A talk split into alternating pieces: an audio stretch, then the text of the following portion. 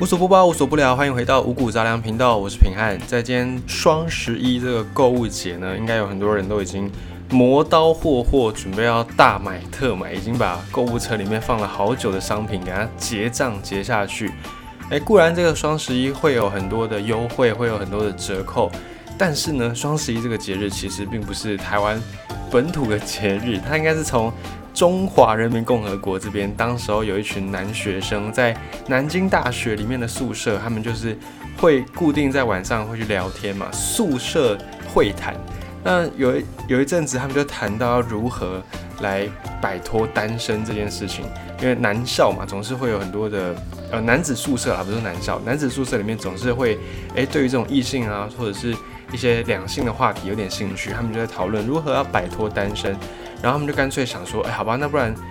单身就就单身嘛，也没有怎么样，也没有什么好丢脸的，所以单身那就单身吧。那我们也来帮单身的人办一个节日，就选了有四个一，很像四条棍子的一一一一十一月十一号，来把它定为是光棍节。先有光棍节，然后后来呢，这一群人学生毕业之后到了社会，也把这样的一个文化就带到社会去。当时候在学校校园之间呢，这个光棍节就已经成为一种流行。诶，大家也知道，在学校学生族群要传播一种文化是非常快速的，所以呢，在学校的时代，这个双十一光棍节就已经流传开来。那这些学生进了社会，也把这样的一个文化带到职场去，所以在职场也兴起了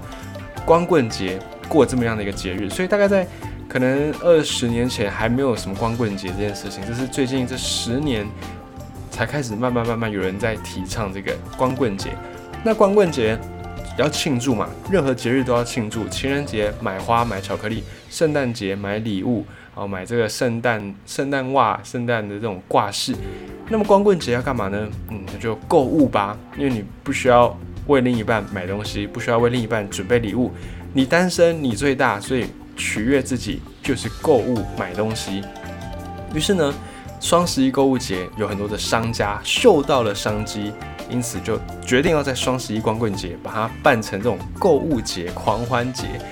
才有这个双十一的购物季应运而生。那这个双十一现在这几年也传到台湾来了，在台湾也有很多的厂商就在这个时候，有点像是哎不分行业类别的年终庆的这种感觉，周年庆的这种感觉，在双十一就会有很多的折扣，很多的特价。那当然，如果你是精打细算，或者是你真的有些必需品要买的话，在这个时候买也可以省下不少优惠，这样也是一件好事。但今天呢，有一个比较有争议的地方是在于书店出版业这边，诶，因为双十一的购物节有一些些的不愉快，就是有一间电商平台，我们就不讲哪一间，因为有广告嫌疑啊。这间电商平台呢，它就宣布它也参加这个双十一购物节。那比较特别的是，他在这个购物节当中呢，其中一个品上书籍卖书的这个地方，他把它价格定得非常低，本来就有优惠了，然后他又在寄出更多的优惠，所以这个书书籍你在这个电商平台买，最高你可以用六六折的这种破盘折扣来买。但是呢，一开始这些电商平台这家电商平台还有跟合作的出版商有先讲好说，诶，那你们就提供某一个折数，哦，也许就是七九折的折数，但是实际的在贩卖的时候是六六折，那这中间的差价，虽然电商平台说他们要自己补贴，他们可以自己吸收，可是呢，还是引发了出版业界的一个担心，因为你说好这次的这个折扣价格价差，你说你要补贴。钱当然是小事，能用钱解决的都不是问题。可是呢，这些出版业者、这些书商、这些作者，他们怕的是，当这个价格战变成了常态，最后你们、你们这些平台商、你们这些网购平台、你们这些通路商，可能就会回过头来要求出版业者来一起分摊、来一起补贴。像是在大概几年前哦，应该应该没有到十年，也有可能十年。几年前买书呢，一本书大概就是三百块，啊，差不多就是两三百块原价的时候，新书上架通常都是原价。可是呢，这几年你去实体书店看新书哦，可能昨天刚上市，今天刚上市的，直接卖你七九折，直接用这种折数折扣来跟来卖给你。为什么会这样呢？就起源自也是一样，在几年前、几十年前，有一个通路商，另外一个卖书的很大的平台，我们也不讲哪一家。这个卖书的平台呢，当时候也是为了要抢占市场，他就在网络上面卖书，在当年还是一个非常新的概念，因为大家还是很，呃，还是很习惯去这种传统书店、去实体书店，觉得说要摸得到、看得到，比较有那种真实感。所以在好几年前，这个在线上卖书的这个通路，他为了要抢占市场。他就用很优惠的折扣，很优惠的价格，而且再来也是因为他们确实没有实体店面，省下了很多成本，包含店租啦、水电费啦、员工的租金啊，这些都可以省下来。所以当时候这间网络卖书的通路，他们就用非常低的价格来去打这个价格战。那价格战打了之后呢，消费者当然既然都是一样的书，然后都是一样的、一样的作者、一样的赠品。那为什么我我不花更便宜的钱去买呢？于是呢，很多作者啊，不，很多消费者，他们就开始从实体书店转移到线上书店、线上通路去买。那实体书店呢，也就慢慢慢慢的萎缩。当然，不完全是因为这个线上通路的出现，还有手机、智慧型手机的普及，让我们获得资讯的管道越来越多元，所以也某一种程度上面造成了大家越来越不太读实体书。然后呢，这种三 C 产品出现之后，为了要应应这种快、及时、效率的传播模式，所以很多的作者、很多的创作者也把内容给简化了，也因此大家越来越不习惯看那种完全只有字而且很长篇的文章，又进一步的连带冲击到了出版业，所以实体书店的没落其实有很多很多因素夹杂在其中，网络卖书平台也是其中一个原因之一。好，总而言之呢。这个网络卖书平台后来就真的用价格打遍天下无敌手，他现在就是卖书的龙头老大。那你是龙头老大，你是一个通路商嘛？如果作者想要曝光，出版社想要让这本书卖得好，一定要把它放在最多人看得到、最多人买得到的地方。但是呢，现在平台商。他就掌握了话语权。这个当初用价格战取得市占率的网络平台卖书的平台，他现在就是龙头老大。他说你要用多少钱卖，你就是用多少钱卖，要不然你就不能上架。后面还是一堆人排队等着要来上架。所以你要买不买随便你，不买不卖就拉倒，就这样子。因此呢，现在很多的这个书店就是。有点被冲击到，很多的出版业者甚至作者也被冲击到。现在的出版业其实利润真的已经不太高了，已经算是很低了。而且你可能还要做比以前更多的事情，你可能还要送更多的赠品，打更多的折，才有消费者愿意买你的书。现在在出版业已经变成这种不是很好的一个循环，也因此这一次双十一电商平台它突如其来的没有照合约去。用更低的价格，虽然他们自己吸收这个差价，可是呢，用更低的折扣来去吸引消费者，也让很多的出版业者非常担心，也让很多的甚至独立书店，好也出来出面抵制，就在网络上面串联，然后说在今天要休呃歇业一天，要要休息一天，然后对此来抗议这个电商平台把价格打到骨折的这个状况。同时呢，也希望政府可以用这种限制价格的方式，就限制说可能，呃，在发表也许一个月或者是三个月之内的新书，最低价格不能够低于多少。这些独立书店的业者也跳出来，希望政府可以帮忙介入这件事情，也保障出版业界，也保障这种作者，保障这些写书的人。那这个时候呢，嗯。可能你会也有不同的立场，就回到我们前几天讲的左派右派。如果你是站在右派，以市场为主的话，那么这件事情呢，就是不用干预，反正谁可以吸引消费者，谁就能够活下去。那政府就不用介入嘛，市场最后会选择谁可以留着，谁要被淘汰。但是如果你是站在比较左派一点点的立场，你会觉得说，像书，它不是一个一般的商品。它不像卫生纸，然后它也不像说米，哦，不像这种生活必需品。书某种程度它承载的是一种文化，是一个民族的甚至价值观。所以书它作为文化的载体，它本身有一种特殊性，因此它不能够跟其他的商品一概而论，它不能够完全的放任市场自由。应该要政府要适时的介入，去保障这种书籍的多元化、文化的多元性。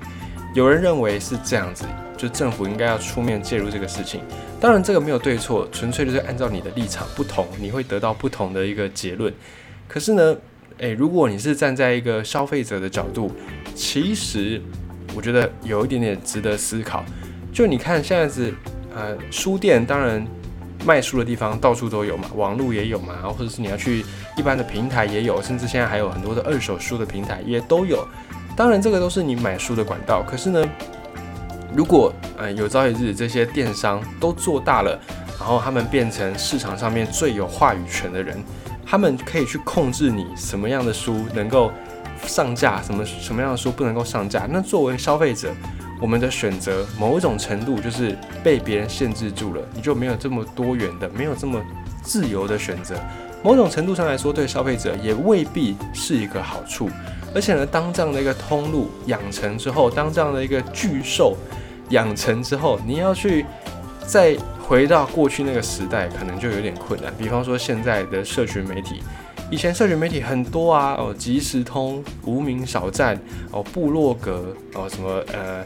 Xcute 好，番薯藤等等等等，各式各样的社群媒体都有哦。你想要怎么走都可以。当然这样有好有坏，好处就是你很多元啊。你可以这边不行，我就跳去别间，跳去别间，此处不留爷，自有留爷处。当然也有坏处，坏处就是万一有一天你是要卖东西的人，你必须要下好几个地方的广告。那现在呢，社群媒体大概就整合成几间了哦，可能就是。脸书集团现在脸书旗下有脸书啦，然后还有 Instagram 啊，然后可能再就是 Line 的集团，然后再就是微信的集团，就变成几个几个寡占的。那当这些寡占的寡占的厂商，他们如果联合起来要做某件事情，其实你消费者是不太有能力去改变什么的，因为他们的那个分量都已经太大了，大到你没有办法去撼动。某种程度上，诶，对消费者未必是好事。不管任何领域，今天讲的是社群媒体，只是其中一个举例。那有一天呢，如果你要买书，你只能透过两间书店，就是要么是 A 书店，要么就 B 书店，你只能透过这种两大连锁书店来去买的时候，第一个你的选择会受限；再第二个就是你接收到的。讯息可能是会被筛选过的，这个也是现在这个时代，尤其是各式各样的事物都跟科技联系，都跟媒体联系之后，我们也不得不去注意的一个重点。平安自己的立场，我觉得，嗯，尽可能在各个领域都不要有这种可以一家独大称霸市场的局面，会比较好一些。对于产业对于消费者，我觉得都是这样子。因为在一个产业，如果你一家独大，你会有一种独大的傲慢，因为你怎么做，你都还是有这么多的市场。你做的再烂，你都还是有这么多的市场。一方面呢，这个企业可能就会停滞，就会停止进步。那对于消费者来说，当这个市场只有一家大的选择，你要么就是选这间，要么你就是选更烂的，你没有其他可以选的时候，这时候自然消费者也是得不到任何的好处。所以从这次的双十一，然后很多独立书店出来串联平台，打了太低的折扣，破坏了书，破坏了出版业的行情。这件事情呢，平安自己觉得，嗯，我们确实可以从中思考一下。你说现在也许我们我们摊这个一两百块的成本，我们我们觉得这个一两百块省下来，诶，很开心，小确幸。但是呢，长久下去，这件事情会变成一个常态。以后出书的人。没有打到六六折，你可能就觉得太贵，你可能就不想买。久而久之，这一个行业它的产业的利润就会变得很微薄，很微薄之后，愿意投入的人就少，投入的人就少，我们选择也跟着变少，所以到最后影响到的也是我们自己。没有人会因此而赢得最后的好处，有啦，可能就是平台商，平台商只要付上架费，他就可以收钱。所以到最后，没有人是真正的赢家，没有人是真正的受益者。这件事情，我们也可以再从中再去思考一下，再去想一下。诶，我们真的是任何的市场或任何的事情，我们都要求用自由经济、用自由的市场来去做一个调整嘛，来去做一个保护嘛？其实实物上啊，真正这样做的很少，很少说有一个政府完全的让他们国内的经济。完全的自由由市场决定。你说像美国这样的一个大国，他们也不是完全